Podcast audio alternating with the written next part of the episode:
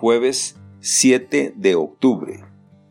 Evangelio según San Lucas. En aquel tiempo, Jesús dijo a sus discípulos, Supongan que alguno de ustedes tiene un amigo que viene a medianoche a decirles, Préstame por favor tres panes, pues un amigo ha venido de viaje y no tengo nada que ofrecerle. Pero él le responde desde dentro, No me molestes, no puedo levantarme a dártelos porque la puerta ya está cerrada y mis hijos y yo estamos acostados.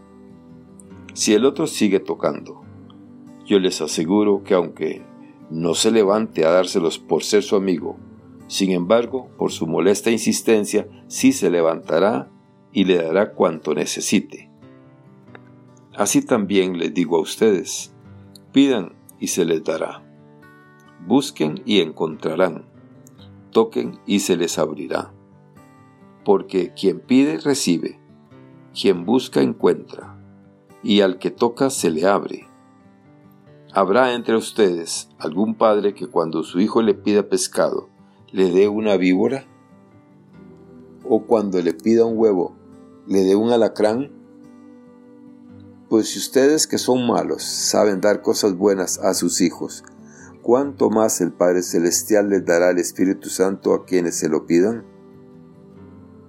Palabra del Señor. Gloria a ti, Señor Jesús. Reflexión. Hermanas y hermanos, hoy es la fiesta de Nuestra Señora del Rosario.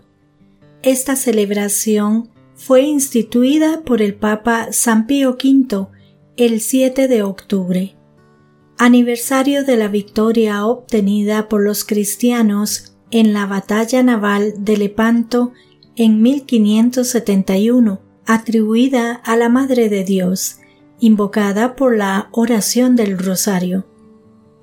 La celebración de este día es una invitación para todos a meditar los misterios de Cristo en compañía de la Virgen María, que estuvo asociada de un modo especialísimo a la encarnación, la pasión y la gloria de la resurrección del Hijo de Dios. Efectivamente, el rezo del rosario, bien rezado, es un medio para adentrarnos en el misterio de Cristo había una coplilla que decía Las cuentas del rosario son escaleras para subir al cielo las almas buenas. Al margen de la ingenuidad, en el rezo del rosario, vamos desgranando, al pasar las cuentas, los misterios de Cristo, a la luz del misterio de María, su Madre.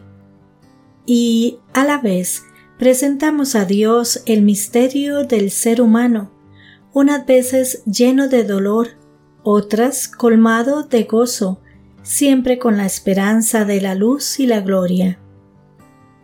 En este contexto, hemos escuchado el pasaje del Evangelio donde Jesús nos enseña las actitudes fundamentales que debemos tener cuando oramos, especialmente cuando nuestra oración es de petición.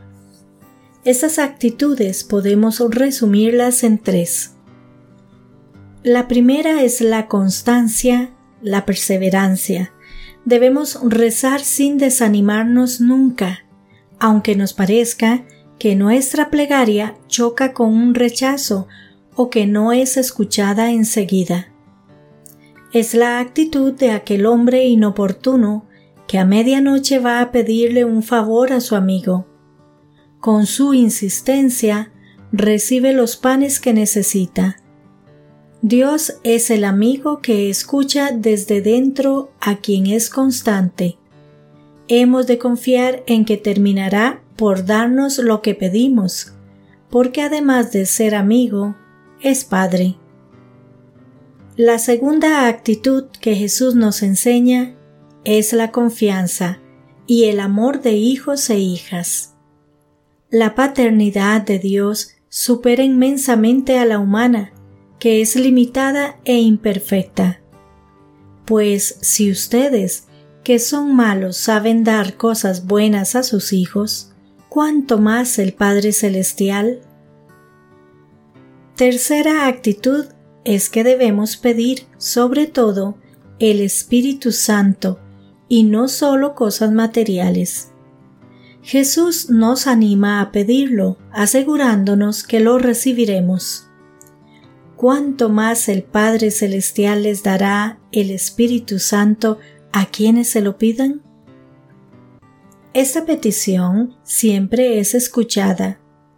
Es tanto como pedir la gracia de la oración, ya que el Espíritu Santo es su fuente y origen. Nuestra oración de petición hecha con las actitudes anteriores tiene un resultado efectivo, porque no se trata de dirigirnos a Dios poniendo delante de Él una larga lista de peticiones, sino que debemos hacerlo como hijos e hijas y con unas actitudes particulares. Es con natural al ser humano sentirse débil, necesitado, finito, me siento enfermo y acudo al médico. Me siento indigente y vuelvo los ojos a Dios Padre. ¿Cuántas veces repetimos con la liturgia cristiana, Señor, ten piedad de mí?